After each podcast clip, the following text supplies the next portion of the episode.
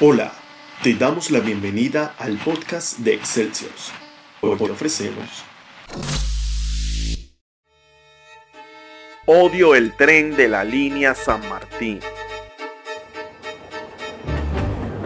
Muchos hablan del famoso San Martín, pero nadie habla de la línea a la que osaron ponerle su nombre para intentar homenajearlo. Me pregunto esto porque uno piensa, ¿cómo puede homenajearse a alguien de una manera tan mala?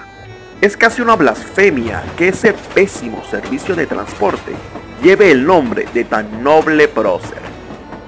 Esa línea que tiene demoras por doquier y todo gracias a las fallas de esas máquinas chinas que nos encajaron y no entendemos. Porque, digo yo, ¿eh? Capaz no se percataron de que las instrucciones de los trenes eran en otro idioma y nadie iba a entender nada. Si no puede ser que, seguramente, hayan pensado que los maquinistas que las manejarían iban a ser argentinos descendientes de chinos. Obviamente, digo esto con ironía, ya que todos sabemos de los negociados hechos con aquellos chinitos, esos mismos chinitos que cuando quieren te dan el vuelto en caramelo.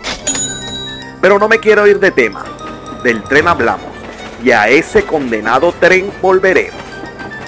Siempre es una aventura subirse a un vagón, ya que uno puede asfixiarse en los mismos por el poco aire en el ambiente ocupado, de forma exorbitante por la gente. Esa misma gente que a veces ni siquiera tiene la delicadeza de usar desodorante y te terminan asfixiando también por el olor proveniente de sus axilas. Pero esa gente desconsiderada no es nada cuando llegamos a la frutilla del postre. Esa frutilla amarga que estamos obligados a comernos cuando intentamos bajar del tren. Sí, dije bien, intentamos.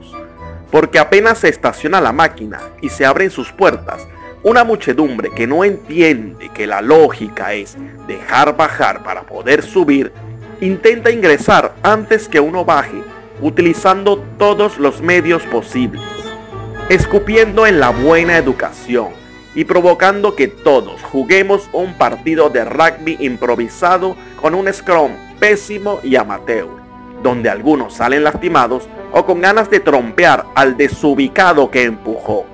Y tampoco quiero olvidarme de cuando rogamos que el tren abordado pare en todas las estaciones y no nos cambie el recorrido sobre la marcha parando solo en algunas estaciones al azar.